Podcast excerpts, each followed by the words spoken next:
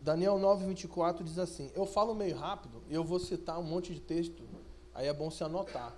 Eu, acho que eu te encorajo, porque nem eu sei todos os textos de cabeça que eu vou falar aqui, imagina você que está ouvindo.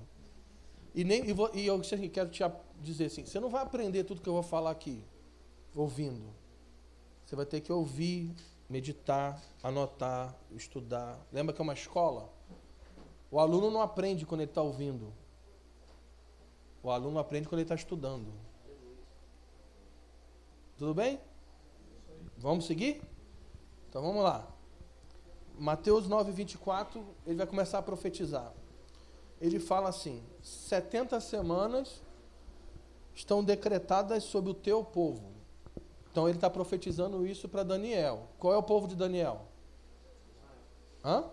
Israel. Tamo junto? Vocês falam aqui, gente? Pode falar aqui? Interage comigo, gente. Isso aqui é escola. Não estou pregando, não, nem dando aula. A gente está conversando, trocando ideia. Então, ele está profetizando para quem? Ele começa falando que 70 semanas estão decretadas sobre quem? O povo de Israel. Beleza? Ok. Então, primeira coisa, se você está anotando, você precisa entender que todos os eventos que falam sobre a volta de Cristo, tudo isso vai envolver Israel. Israel é o centro de todas as profecias bíblicas da volta de Cristo. Porque Israel é o centro do mundo. Israel é o centro do mundo, a cidade do grande rei Jerusalém. Não sei se você sabe, mas Jerusalém, na ONU, a ONU, tem um decreto da ONU que é Jerusalém é território mundial. Por isso que a capital de Israel não é Jerusalém. Porque Jerusalém é considerada pela ONU é, a capital do mundo.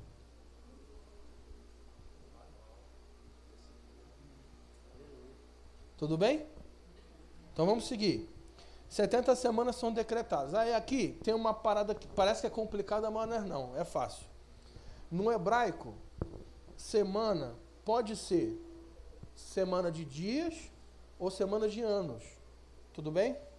Essa semana aqui que Daniel está profetizando, ele está falando que é semana de anos. É, a gente vai fazer conta, matemática, vai ser uma benção.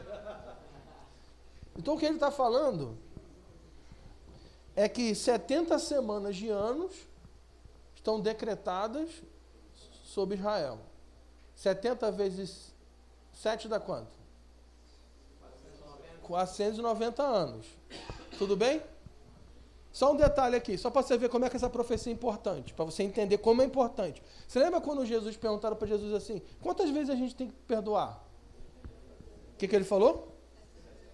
Aí o que, que o pessoal burrão fez? Vamos fazer a conta, né? Quantas vezes a gente tem que perdoar? 490 vezes, né? Não. Não é isso que Jesus disse. Sabe o que Jesus disse? Jesus disse que as 70 semanas, elas terminam com a volta de Cristo. Quando ele falou assim, você tem que perdoar 70 vezes 7, ele está falando, você tem que perdoar até eu voltar. Oh, glória! Aleluia! Tudo bem? Aleluia! Vamos seguir. Então, tem 400 anos, a profecia vai falar de 490 anos. Então vamos seguir. Aí, 70 semanas, 490 anos, estão decretados sobre o teu povo e sobre a santa cidade, Jerusalém. Para fazer seis coisas: fazer cessar a transgressão, dar fim aos pecados, espiar a iniquidade. As primeiras três coisas, cessar a transgressão, dar fim aos pecados e espiar a iniquidade, fala da primeira vinda de Cristo. Quando Cristo derrama o seu sangue na cruz, como sacrifício perfeito e único e eterno, o que, que ele faz? O que, que ele faz, gente? Ele cessa a transgressão, perdoa os pecados e expia a iniquidade. Estamos juntos? Tudo bem? E as outras seis coisas: fazer a justiça eterna. O que, é a justiça eterna?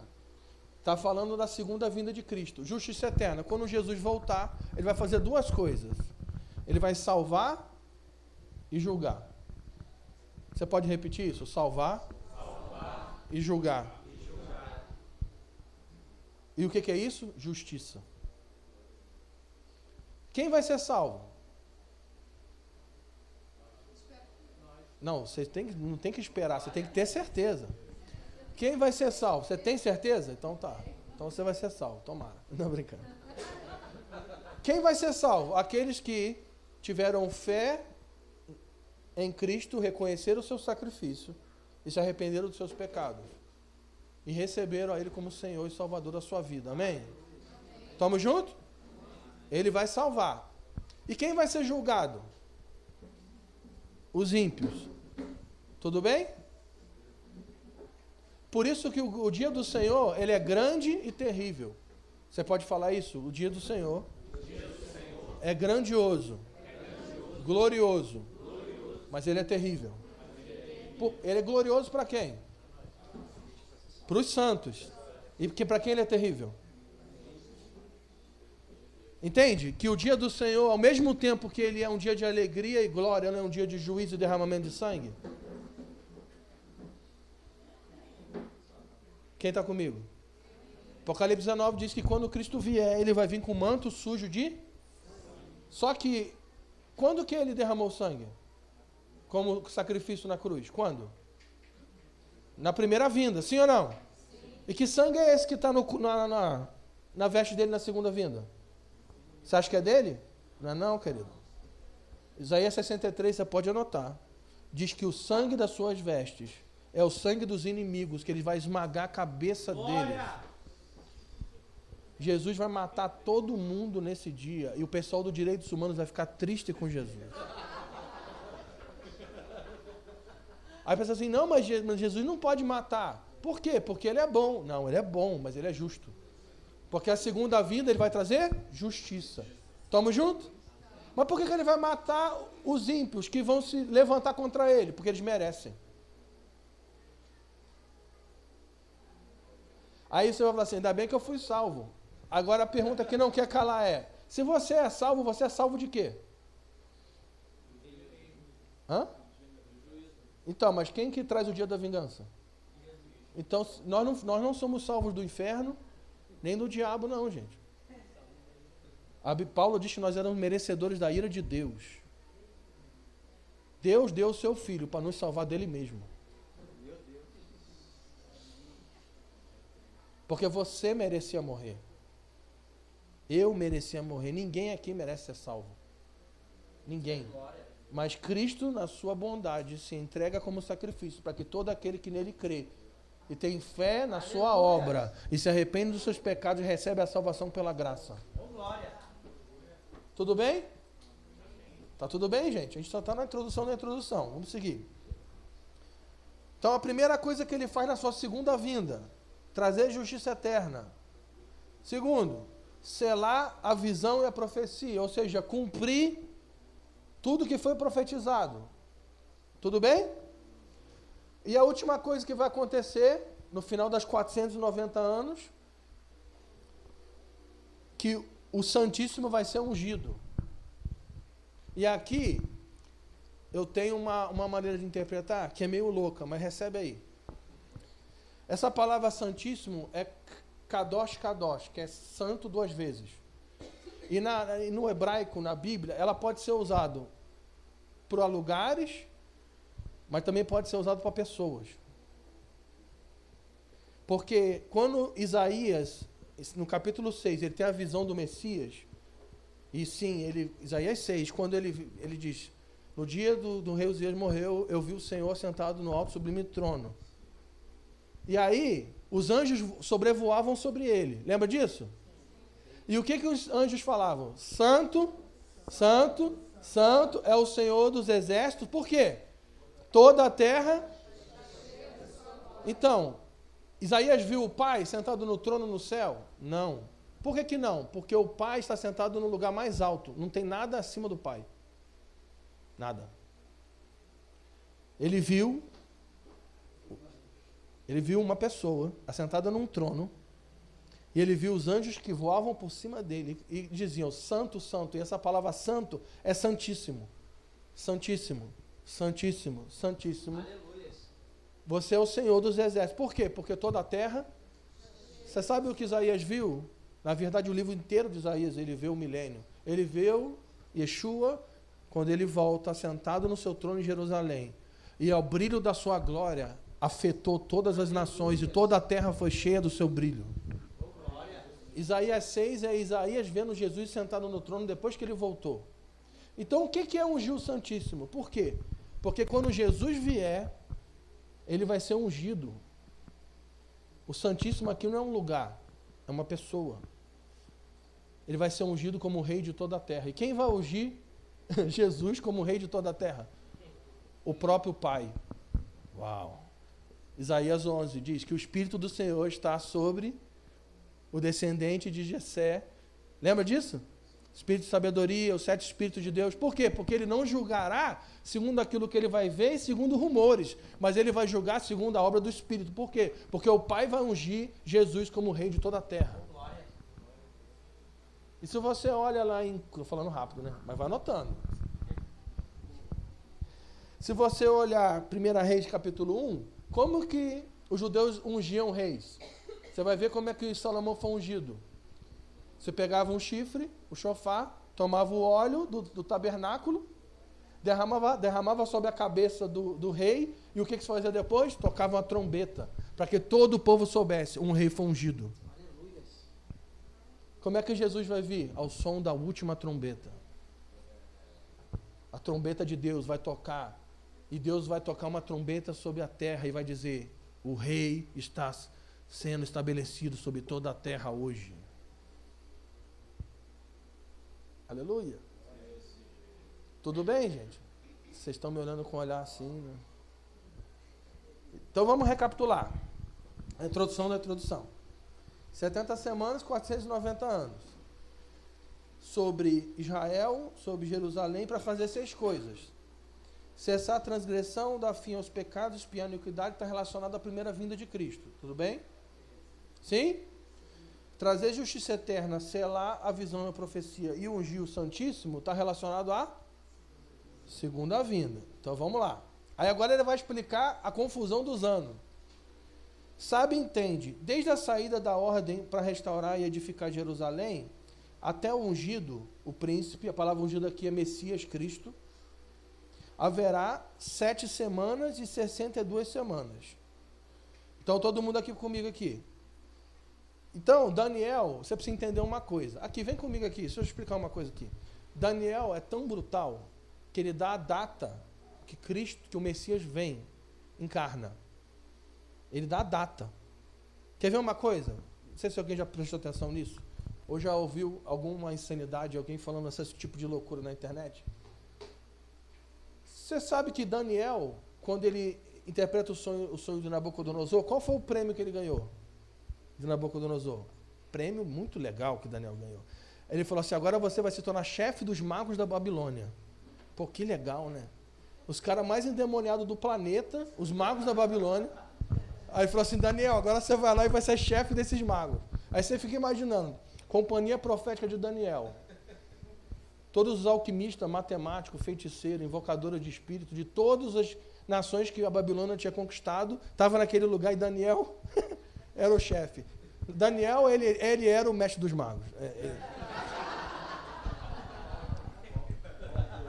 é. é. Tá todo mundo lá. É. Aí, Daniel começa a ensinar o quê? Ele começa a discipular os magos da Babilônia. E ele começa a ensinar o quê? Ele começa a ensinar que havia um Messias.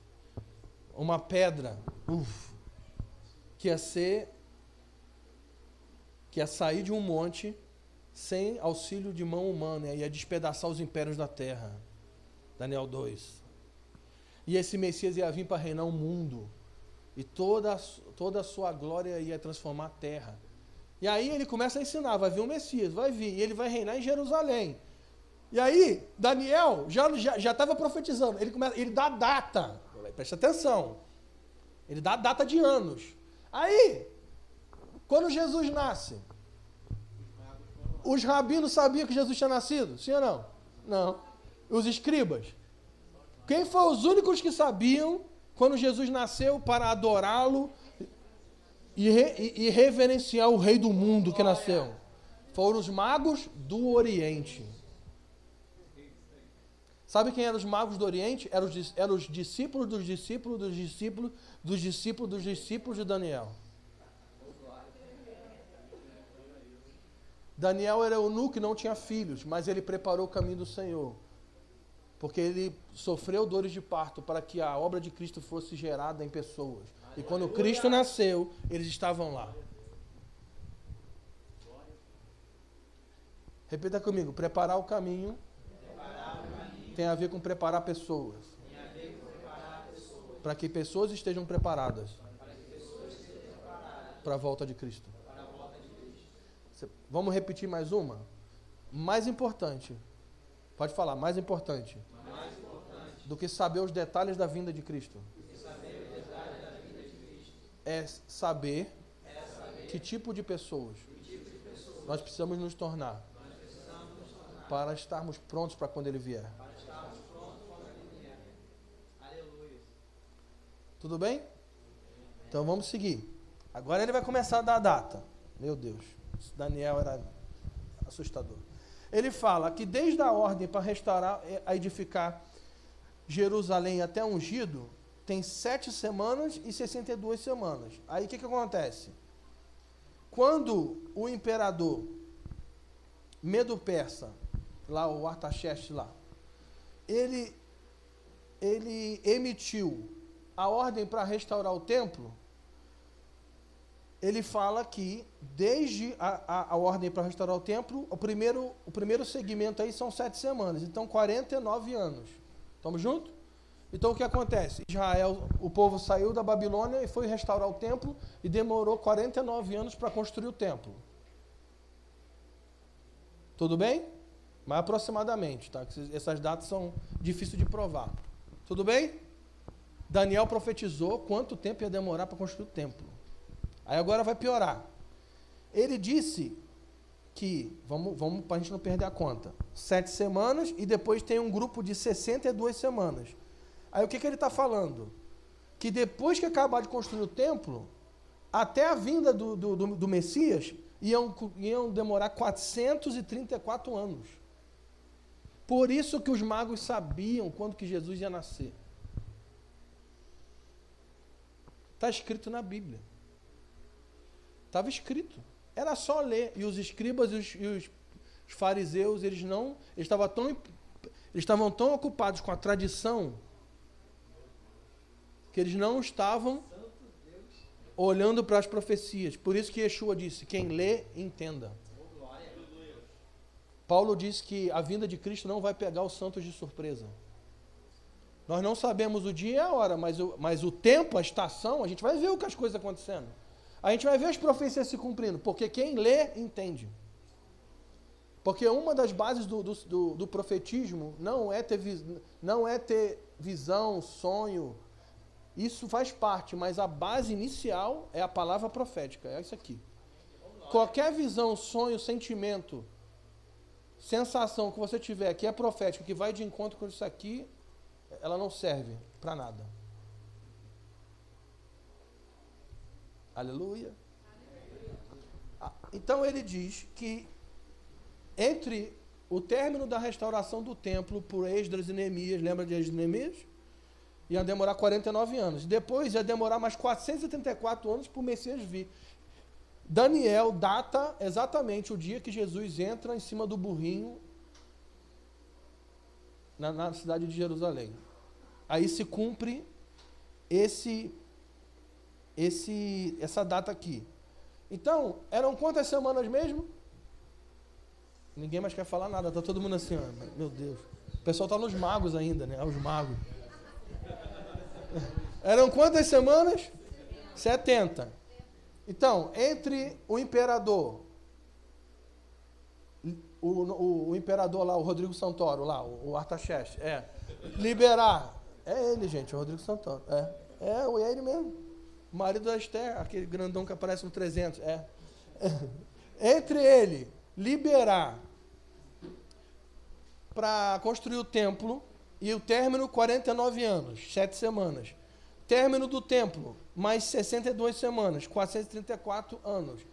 Então já, já se cumpriram 69 semanas. Falta, falta quantas semanas? Uma. Tamo junto?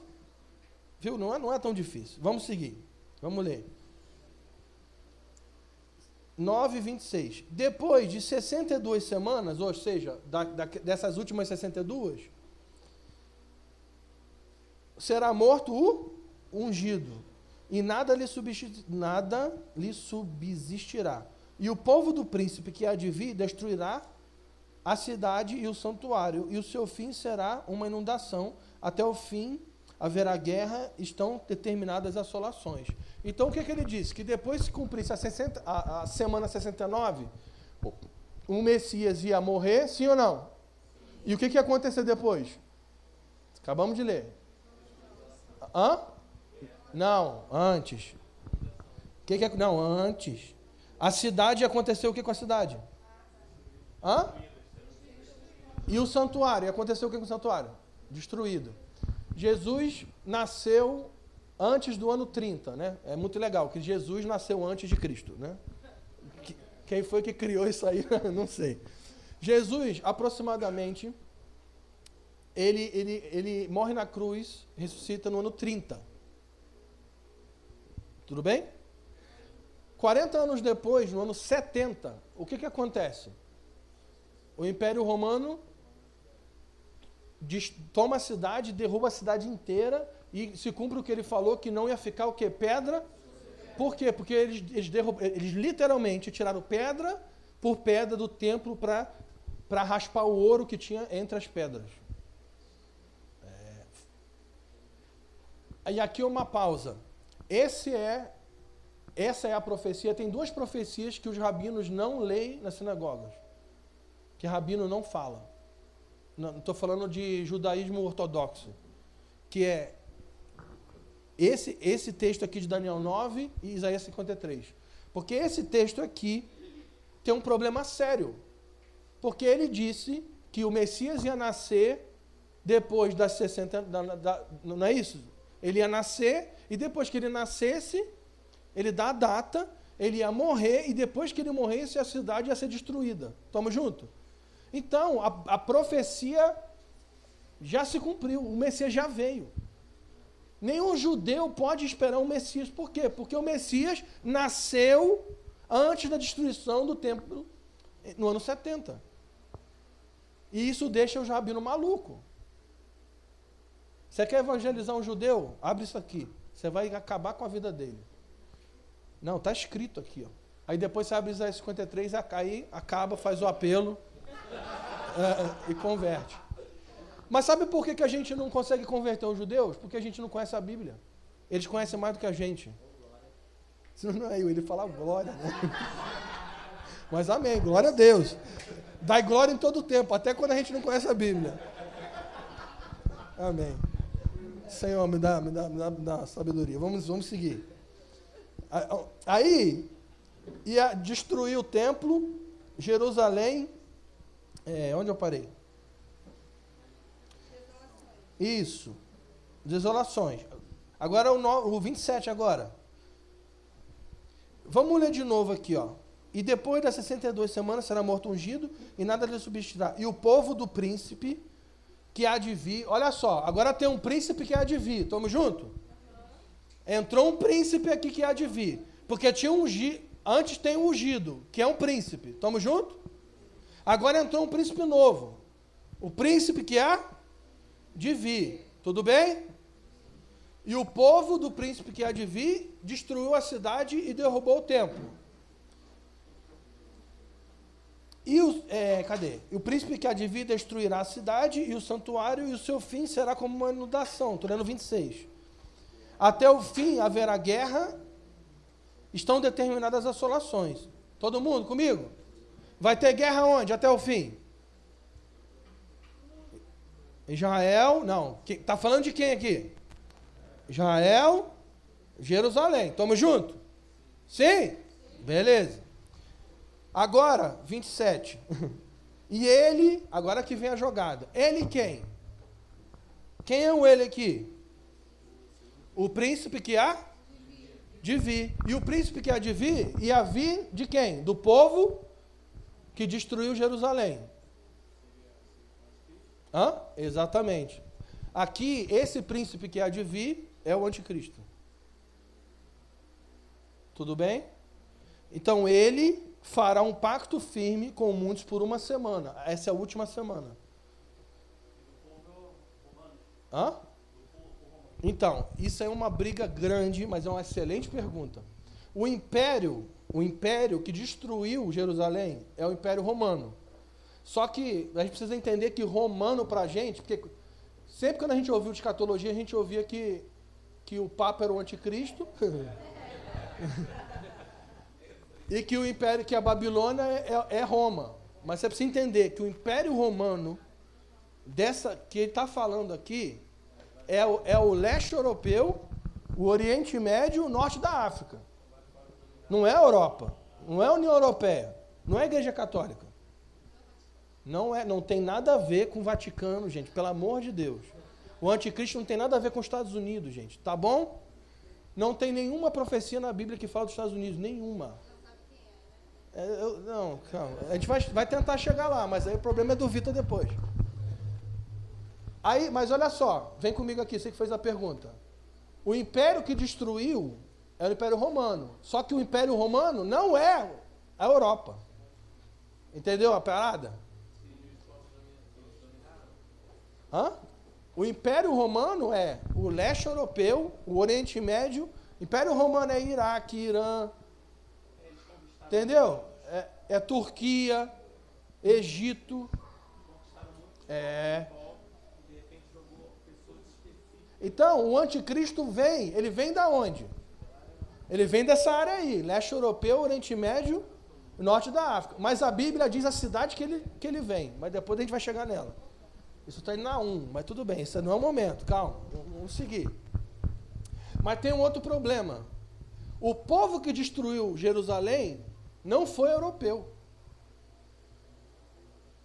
Foi do Oriente Médio. Porque eles eram recrutados pelo Império Romano, mas o povo que destruiu era árabe. E diz que o príncipe do povo que destruiu. Entende? Então há muito estudo sobre isso, mas vamos seguir.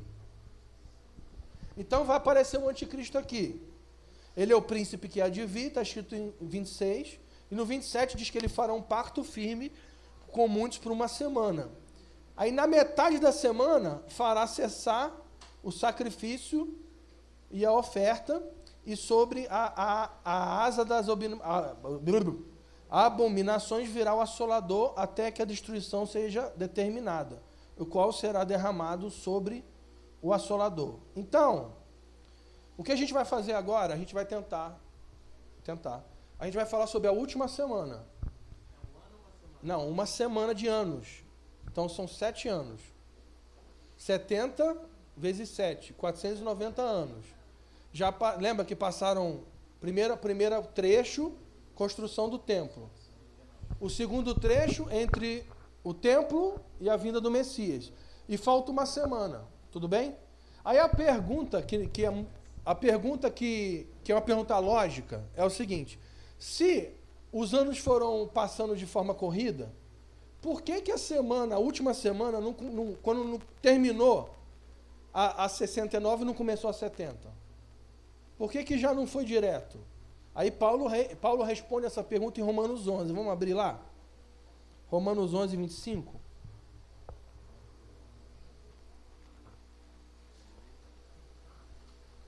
Aleluia. Aleluia. Aleluia. Quem tiver pergunta, anota as perguntas e depois faz para o Vitor. Romanos 11, 25. Eu já fiz isso com ele no Liberdade, ele adora.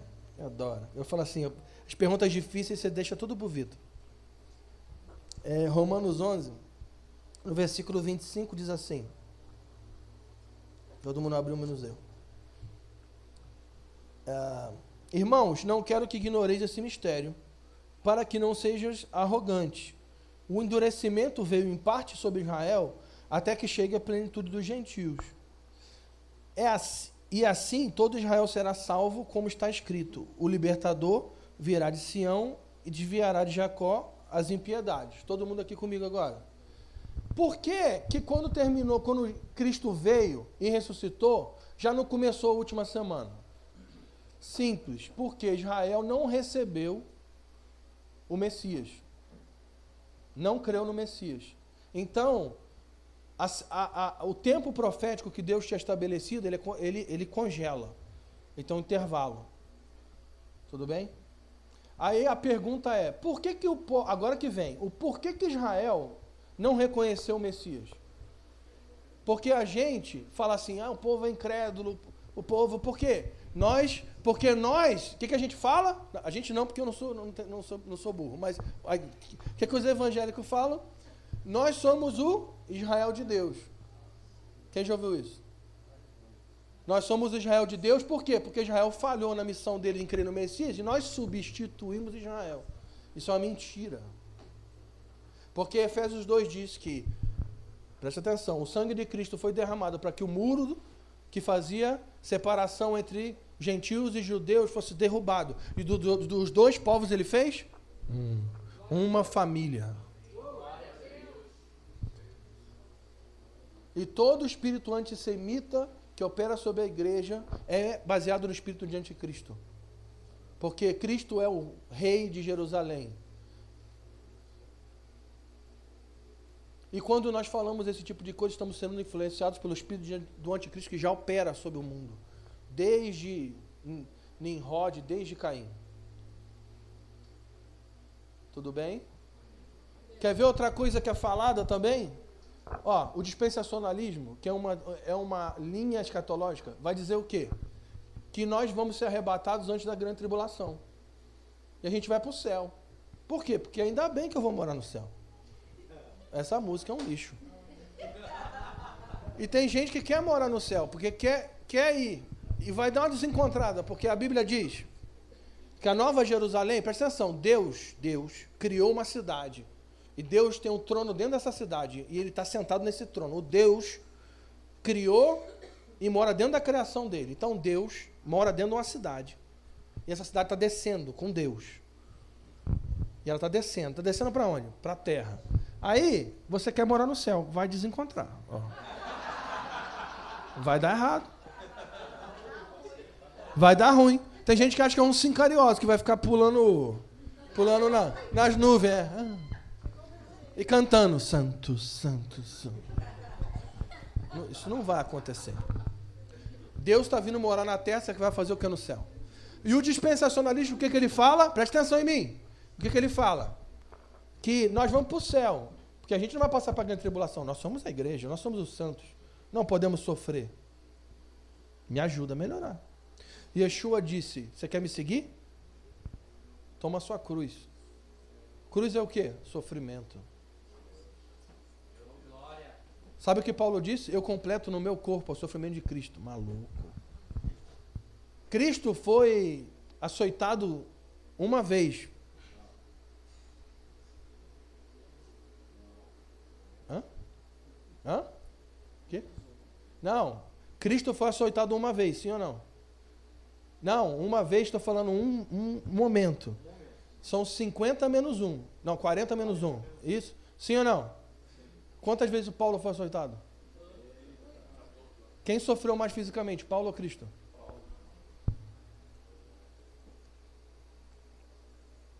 Quem quer ser apostólico aqui?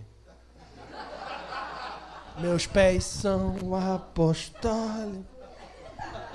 Ah, tá filmando, né? Vamos seguir. Então, aí o que que, é, o, o, que que o dispensacionalismo diz? Que nós vamos para o céu, morar no céu. E quem vai ficar aqui se lascando aqui na grande tribulação? Israel. Porque a grande tribulação é para Israel. Ou seja, querido, você tem que entender a profecia de Ruth.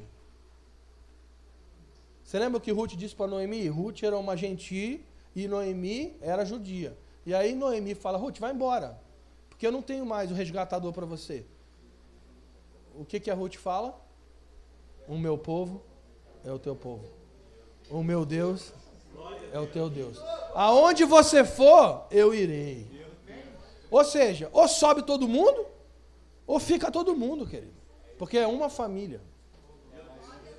Não vai subir ninguém. Capitão Nascimento sempre esteve certo. Agora vem comigo aqui, todo mundo. Por quê? Que, mas por que, que Israel não.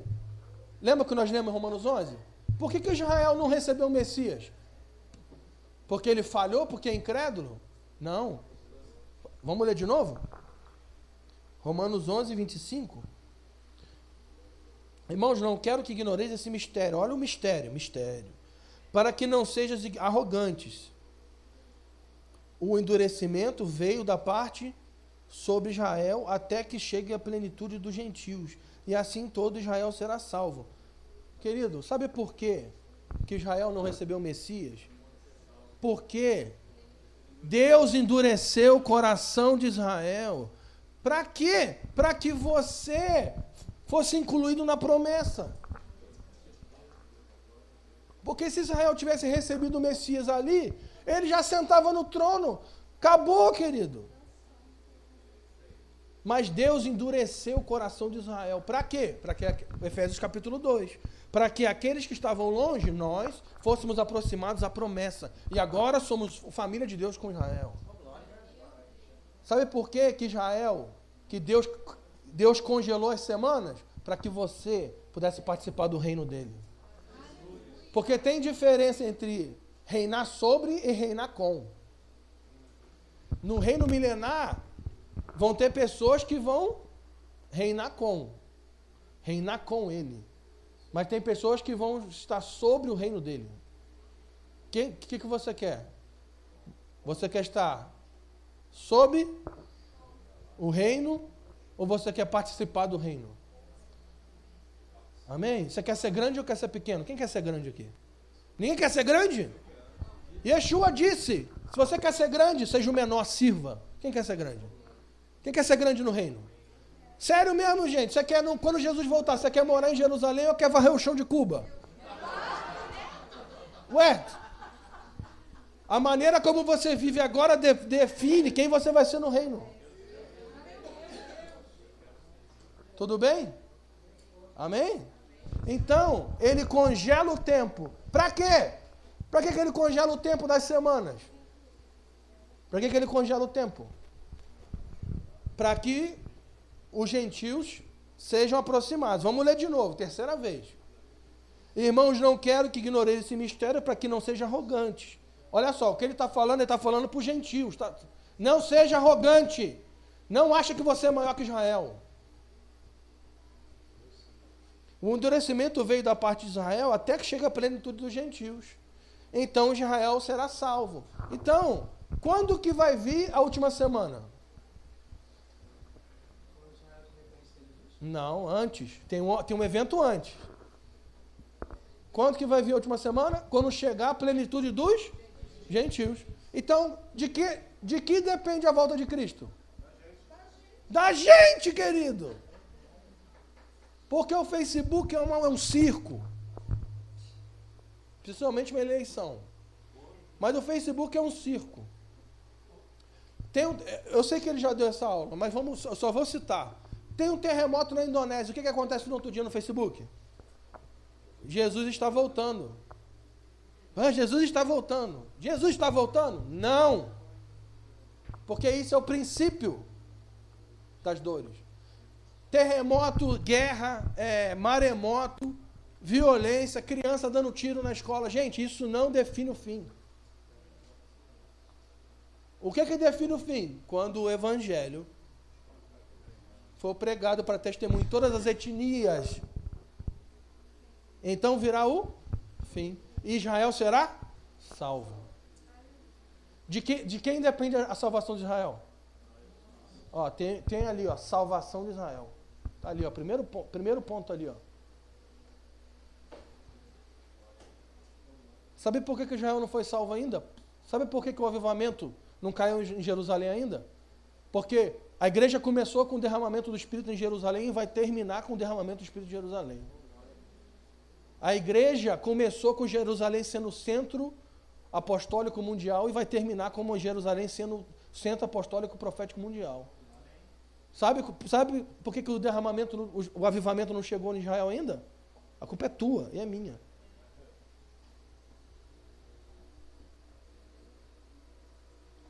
E aí Paulo vai lá em Efésios 4 ele ensina como. Ele deu, ele quem? Cristo. Deu uns para apóstolos, profetas, pastores, evangelistas e mestres. Para quê? Para treinar os santos, para que os santos façam a obra do ministério. Qual é a obra do ministério? A edificação do corpo de Cristo. Até que? Até que? Até que cheguemos à plenitude do, da estatura do varão perfeito. Aleluia. Tudo bem? Aí Jesus está voltando. Jesus pode voltar a qualquer momento. Não, não pode voltar a qualquer momento. Jesus pode voltar agora. Não pode. Por que não pode? Porque ele dele escreveu as profecias para como ele ia voltar. Aleluia. Tudo bem? Aleluia. Amém. Eu falo aleluia para os evangélicos ficar felizes. Tá? Amém. Eu, falo, eu uso dialeto. Tudo bem, gente? Mais ou menos. Então, esse é o objetivo, acabar com a sua vida. Né? Eu dou uma aula, eu dou, eu dou uma aula no Liberdade, na, na Casa de Oração Liberdade, que o, o tema original é, é, é, Teologia do Céu, que o, o, Michel deu um nome bonito. Mas o original, mas o oficial mesmo, o tema é Desviando os Evangelhos para a Glória de Deus. São quatro aulas de duas horas, é lindo. É muito bom. Eu dou lá. Mas tudo bem, vamos lá. É, então o que, que a gente vai fazer agora? A gente vai falar sobre a última semana.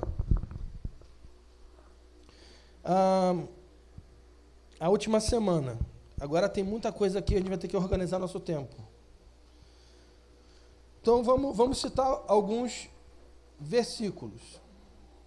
Vamos para Mateus 24 de novo? E aí eu vou citar alguns versículos e você anota.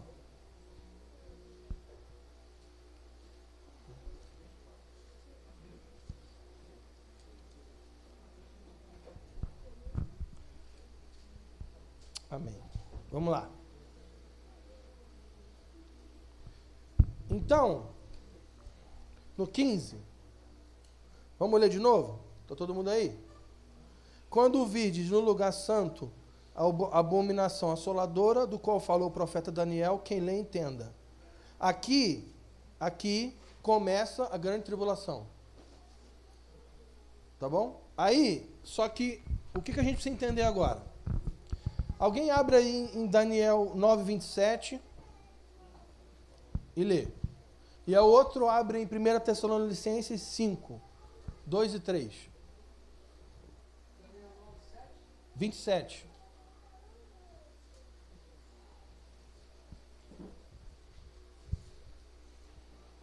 Com muitos ele fará uma aliança. Isso. Que durará uma semana. Isso.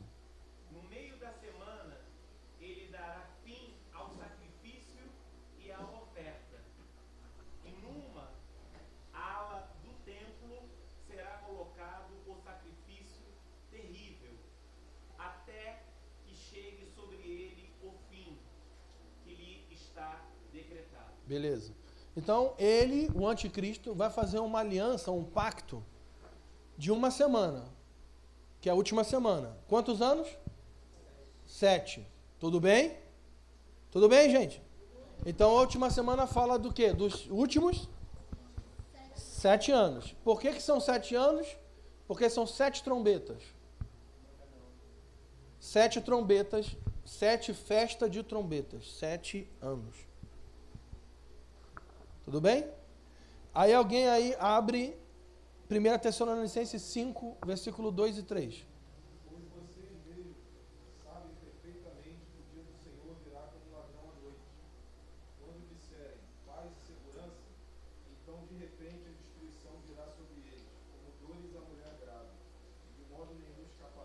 Então vamos lá. Então o que, que o anticristo vai fazer? Ele vai fazer um pacto de sete anos. E no meio dos sete anos, ou seja, quando completar três anos e meio, o que, que ele vai fazer? Ele vai quebrar, ele vai romper o pacto. E esse pacto, ele é de quê? De paz e segurança.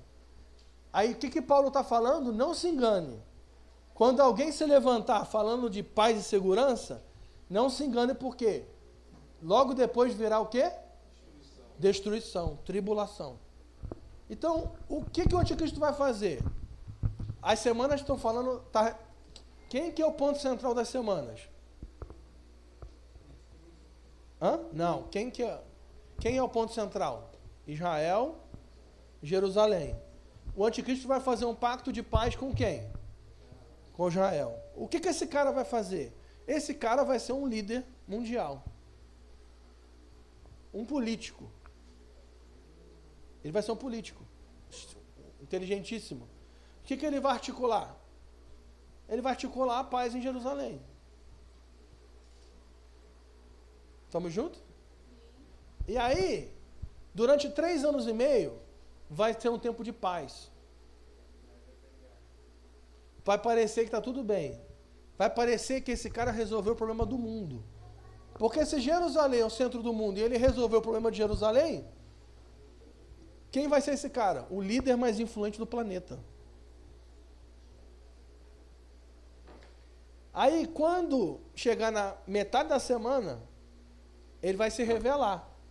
E aí começa a grande tribulação. Porque nós lemos em Mateus 24 que quando vocês virem no lugar santo abominação assoladora, abominação assoladora é o anticristo. Aí ele fala no 16: Então os que estiverem na Judéia fujam para os montes. Porque começou a grande tribulação. Então vamos agora aqui. Agora a gente vai começar pensando e eu vou colocar algumas ideias. Tem coisas que eu não posso afirmar, mas vamos pensar. Tudo bem? Nem tudo que eu vou falar é absoluto. Então o que, que acontece? Vai se levantar um líder mundial. Esse líder vai conseguir paz. Paz com quem? Israel e quem? Hã? Israel e o que está em volta. Mundo árabe. Tudo bem? Pa tudo bem, gente? Aí, o que, que esse cara vai conseguir? Paz. E o que, que ele vai conseguir? Que, o que, que define a paz em Jerusalém? Os judeus vão reconstruir o templo. E aí vai começar a reconstrução do templo. Só que o que, que acontece? O templo não vai ser. Não, em três anos e meio você não reconstrói o templo. Só que lá em Esdras diz que qual foi a primeira coisa que eles construíram? Quem sabe? Não, isso é Neemias. Qual foi a primeira coisa que foi edificada na restauração do templo? O altar. Em Esdras não tinha templo. Demorou quantos anos para construir o templo? 49. Lembra que nós falamos? Mas no dia 1, o altar foi estabelecido e já tinha, e já tinha sacrifício. O que, que eu creio? Eu creio que esse cara vai fazer uma aliança de paz. Eu não posso provar isso, mas eu creio que ele vai conseguir um pacto para a reconstrução do templo. E os judeus vão ficar todos felizes e vai voltar a ter sacrifício. E quando chegar no meio da semana, está todo mundo mobilizado para construir o templo, o que, que ele vai fazer? Ele já conquistou, né? Já conquistou a confiança do mundo inteiro, ele vai cessar o sacrifício. Fala aí. Sim. Dizem que ali parece que tem parte do tempo ali que não Sim.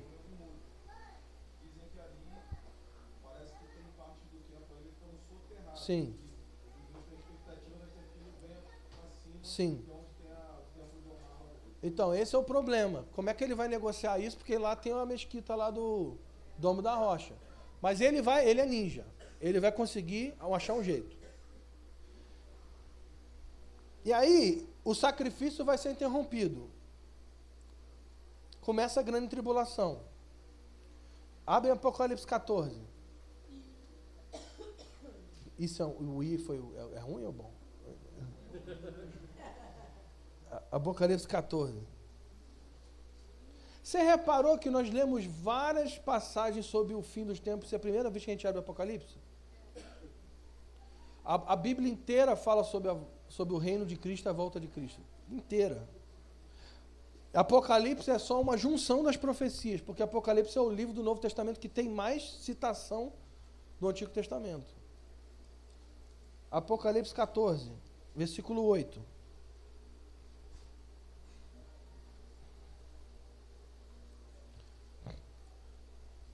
O anjo, o segundo anjo seguiu di- dizendo: Caiu a grande Babilônia, que deu de beber a todas as nações do vinho, da ira, da prostituição. Então, o que, que esse cara vai fazer? Presta atenção. O espírito do anticristo é o espírito um imperador. O espírito do anticristo está desde Caim, que, que edificou uma cidade e foi estabelecido num grande, grande. Quem foi o primeiro imperador mundial? Quem foi o primeiro anticristo mesmo? Antimessias? Hã? Nimrod. E Nimrod construiu hã? uma torre, mas qual foi o nome do lugar que ele construiu a torre? Babel. E o que é Babel? Babilônia. Então, o mesmo espírito de um imperador que queria dominar o mundo, porque tem diferença entre rei e imperador. Imperador tem império, rei tem reino. Reino trabalha com influências e leis. Imperador trabalha com escravidão e controle. Reino trabalha com pedras vivas, que não podem sofrer ferramenta humana. Ou seja, você tem que pegar a pedra e construir do jeito que ela é. Você tem que achar um lugar para ela. Império trabalha com tijolos de barro. Coloca todo mundo na mesma forma, é todo mundo igual. Todo mundo pensa igual, se veste igual, ouve a mesma música. É igual o negócio aí que o pessoal chama aí, que faz domingo de manhã. Aí, parece, né? Não parece? E, e, e o que acontece? Desde Babel, tiveram vários impérios que queriam o quê? Conquistar o mundo.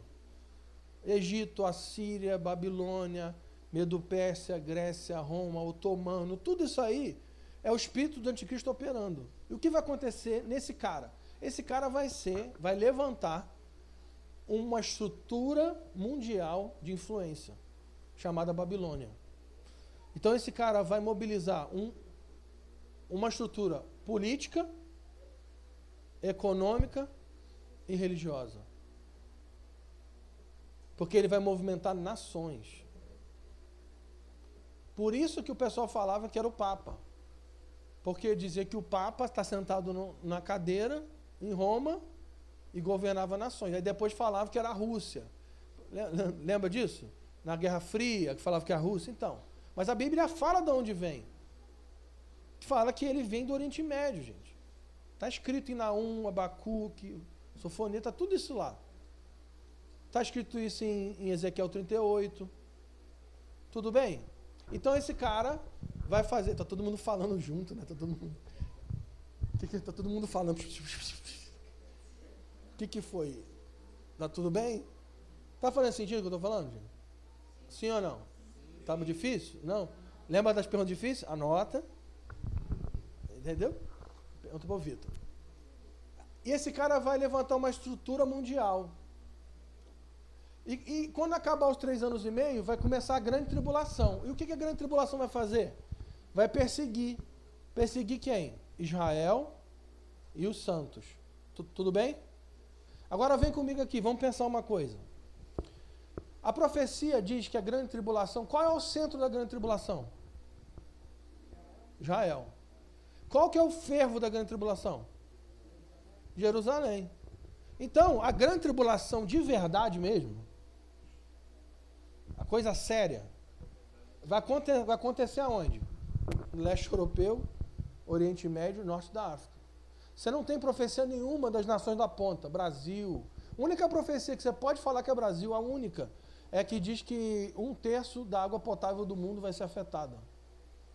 Não sei se você sabe, mas um terço da água potável do mundo fica na Amazônia. A única.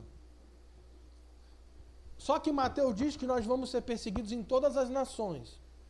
Então tem uma, tem uma coisa que você precisa entender. Essa estrutura Babilônia, ela, ela tem uma estrutura militar opressora que vai matar a gente. Judeus vão morrer, literalmente, os cristãos vão morrer. Mas o fervo disso é Jerusalém. Não quer dizer que, que vai ter, vai, vai, nego vai aqui no Brasil vai matar cristão, gente. A Bíblia não diz isso. Mas diz que vai ter perseguição em todas as nações. Então o que, que a gente acredita? Que vão ter níveis de perseguição. A coisa feia, a parada feia, vai ser lá. Por que, que ele quer destruir Jerusalém? Porque ele sabe que se destrói Jerusalém, Jesus não pode reinar o mundo. Por que, que ele quer persegue a igreja? Porque ele sabe que se a igreja não chegar na sua plenitude, Israel não será salvo. Então vai haver uma perseguição moral mundial. Ser cristão vai ser tenso. Gente, o que a gente está passando aqui é coisa de criança. Ah, eu quero votar no fulano. Aí te demoniza, quer te bater. Não.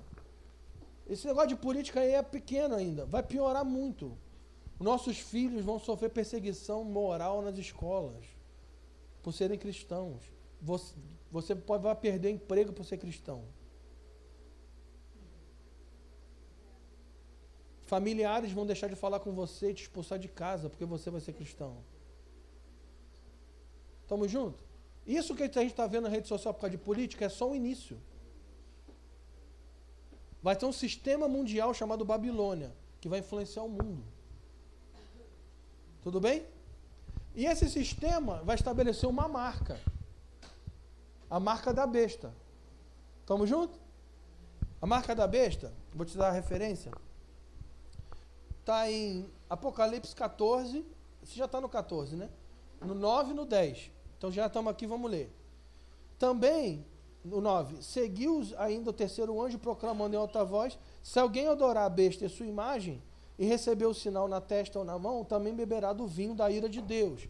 Então, vai ter um sistema de influência mundial, vai ter uma marca. E essa marca vai ser aonde, gente? Na testa e na mão. Isso é uma referência a o filactério. Quem sabe o que é filactério?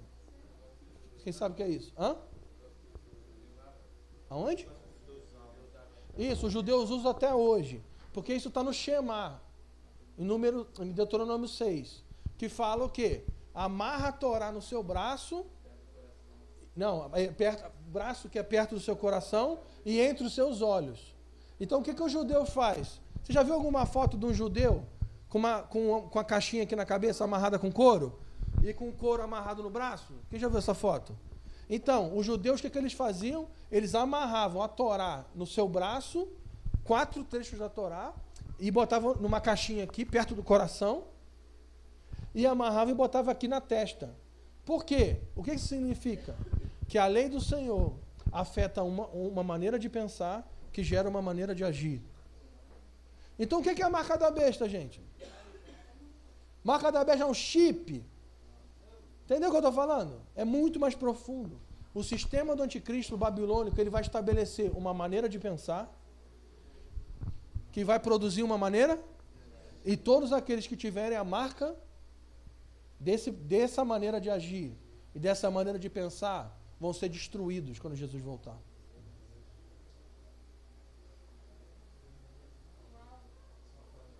Entende? Ah, eu não vou bater o cartão de crédito. Porque é a marca da besta, querido. Você pode ter, você pode estar com essa marca há muito tempo, você nem sabe.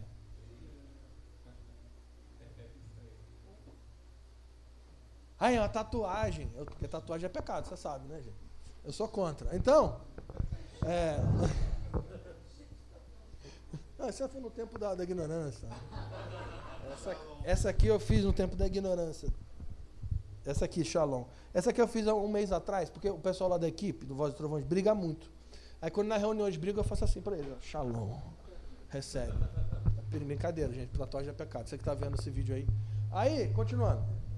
Então ele vai ser um líder mundial, estabelecer uma cultura, um império, uma estrutura de pensamento que vai ser política, econômica e religiosa, vai querer adoração para ele, e vai estabelecer uma maneira de pensar e uma maneira de agir. E essa maneira de pensar e agir vai fazer o quê? Precisamos destruir Israel e acabar com a igreja. Porque Israel e a igreja é o câncer do mundo. Isso vai durar três anos e meio a grande tribulação. Quem está animado? Pô, ninguém está animado? Quem está animado para a grande tribulação? Pô, fala um amém aí, gente. Oi. Os três anos e meio, isso, últimos. Então, é, vai acontecer vários juízos de Deus. E esses juízos vão vir sobre essa Babilônia, esse sistema do anticristo. Não, não, não. É que sete selos fala sobre a vinda do anticristo. Apocalipse 6. Depois, não, manifestação do anticristo. Beleza? O, a, a última semana. Aí depois vem as sete trombetas. Na última trombeta, Jesus volta. Aí o que, que acontece? Nós nos encontramos com eles nos ares, nuvens. Daniel 12 fala que isso pode esse encontro vai demorar 30 dias. E aí ele vai derramar sete taças da ira sobre o império do anticristo. E nós vamos estar nas nuvens olhando, ele derramando a ira dele. É grave. E aí, eu vou citar dois textos, você pode anotar? Daniel 7, 25 e 26. Vai falar que essa grande tribulação vai, demorar, vai, vai durar três anos e meio. Em Daniel 7, ele fala, ele usa outra expressão. Ele usa um tempo, dois tempos e metade de um tempo. Mas é a mesma coisa para três anos e meio. Daniel 7, 25 e 26. Outro é Apocalipse 13, do 5 ao 8. Ele fala que a besta vai fazer guerra contra os santos durante 42 meses. Então é outra expressão para três anos e meio. Então, uma profecia vai falar três anos e meio, outra profecia vai falar tempo, dois tempos e meio, metade do tempo, e a outra vai falar 42 meses. Mas tudo vai falando desse último três anos e meio. Se você quiser anotar, o anticristo no capítulo Naum, no versículo 1, no, Naum, capítulo 1, versículo 11, vai falar, se você tem que ler o capítulo inteiro, você vai ver que o anticristo vai vir de Nínive. E Nínive, hoje, é a cidade de Mossul, no Iraque, onde é a capital do Estado Islâmico. Ele vem de Nínive. Então a gente não sabe se ele nasce em Nínive, ou se ele cresce em Nínive, ou se ele é formado em Nínive, mas a gente sabe de uma coisa. Ele vem de lá. Naum, no capítulo 1, versículo 11. Aí, Mossul, no Iraque capital do Estado Islâmico. Aí Naum 3,17 vai falar que o anticristo é o rei da Síria. O que, que é a Síria hoje, gente? Iraque, Irã, Turquia. Iraque, Irã, Turquia e Síria. Por quê? Porque é isso que está lá em Daniel, capítulo 11, que fala sobre o rei do norte. E aí, você está anotando esses textos? E aí Ezequiel 38 vai falar que o anticristo vai marchar contra Jerusalém e ele vem da onde? Do norte. E qual que é o norte de Jerusalém? Turquia. Então, resumindo, esse cara se levanta desses lugares, estabelece uma influência que vai envolver Turquia, vai ter uma guerra contra o Egito também, você vai ler lá em Daniel ele vai ganhar a guerra contra o Egito. Ele estabelece o seu exército na Jordânia, porque Isaías 63 fala que Cristo vem e mata todo mundo na Jordânia. E ele vai. Isaías 63. E ele vai, primeiro, estabelecer influência com discurso de paz. Depois, ele, quando ele conquistar confiança, ele encerra essa paz e começa a perseguir Israel e guerrear contra Israel e contra a igreja. E a Bíblia diz que ele guerreia contra Israel e ele ganha a guerra. E aí a gente vai ler, estamos indo para o fim, estou citando os textos rápidos aqui para você anotar. Mas o que, que vai acontecer? Ao mesmo tempo na grande tribulação, vou te animar um pouco. Apocalipse 11, fala sobre as duas testemunhas.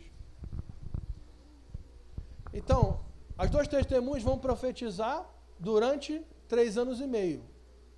Então, ao mesmo tempo que vai ter o anticristo e o império da Babilônia, vai ter o quê? Duas testemunhas. Repita comigo, duas testemunhas. Então, só para você anotar, duas testemunhas. Fala que eles são os candelabros e as oliveiras. O que é oliveira na Bíblia, gente? Israel. E o que é candelabro na Bíblia? Apocalipse capítulo 1. Igreja. Porque Jesus anda no meio dos Candelabros que são as sete igrejas. Então, as duas testemunhas falam de quê? De um movimento que vai judeus e gentios. E aí, a Bíblia diz que eles vão profetizar. Porque é uma menção a Zacarias 4, a profecia lá em Zacarias 4, que fala sobre os dois ungidos. Os dois ungidos, Zacarias 4. Então Israel e gentios vão ser ungidos pelo Espírito e vão profetizar. E eles vão dar o quê? Testemunho. Testemunho de quê? Do Evangelho de Cristo. E o que vai acontecer se alguém se levantar contra as duas testemunhas? Eles vão falar e, essa, e as pessoas vão morrer. Aleluia. Glória a Deus. Ninguém vai prender eles. E aí, eles vão, enquanto eles estão testemunhando sobre o Evangelho, o Espírito vai cair sobre eles, eles profetizando. Vão ter sinais que vão acompanhar eles. Quais são os sinais? Eles vão fechar os céus e vão poder transformar água em sangue, não é isso? Sinal de Elias e Moisés. Então está falando de um movimento do espírito da profecia sobre gentios e judeus e sobre um fundamento apostólico e profético. Hebreus 3 fala que Moisés era um apóstolo no Antigo Testamento. E Elias é o, é o símbolo de profeta. Então vamos lá. Duas testemunhas. Um movimento que vai testemunhar o Evangelho durante três anos e meio. Vai ser ungido pelo Espírito. Vai ter poder. Vai testemunhar o Evangelho. Vai ter, vão ter sinais e maravilhas. Se alguém tentar parar, essas pessoas vão morrer. Fala de Israel gentios e fala sobre um, um avanço apostólico e profético. E fala também que eles vão estar vestidos de pano de saco, humilhação, e são aqueles que estão diante do Senhor. Vai ser baseado um movimento de humilhação e oração. Então eu quero que você entenda uma coisa. Na grande tribulação, você está acompanhando? Ao mesmo tempo que vai ter um império do anticristo que vai assolar a igreja, Israel e as nações, vai estar acontecendo ao mesmo tempo o movi maior movimento profético e apostólico da história da humanidade. Vai acontecer ao mesmo tempo. Sistema da Babilônia, duas testemunhas, é o mesmo momento. Então a grande tribulação é a época mais escura da humanidade. Mas também é o momento da maior glória da igreja. Vai ser o maior derramado poder do Espírito já visto na terra. Os maiores sinais, prodígios e maravilhas vão acontecer nesses dias. E você não pode querer ir para o céu nesse tempo, porque vai ser a época mais legal da igreja. A gente vai mandar parar de chover. E vai mandar chover vai mandar descer fogo do céu. Tem noção? Está escrito. Nesses dias, nós, a igreja vai fazer as obras maiores que Jesus.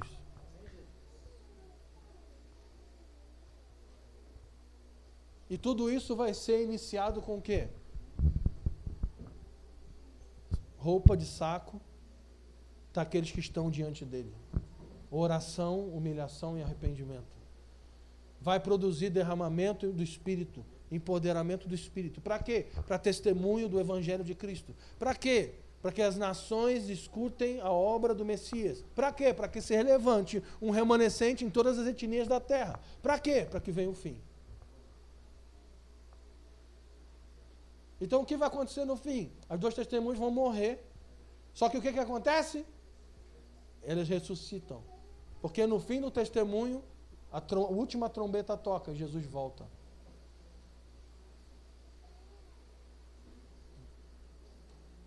Amém?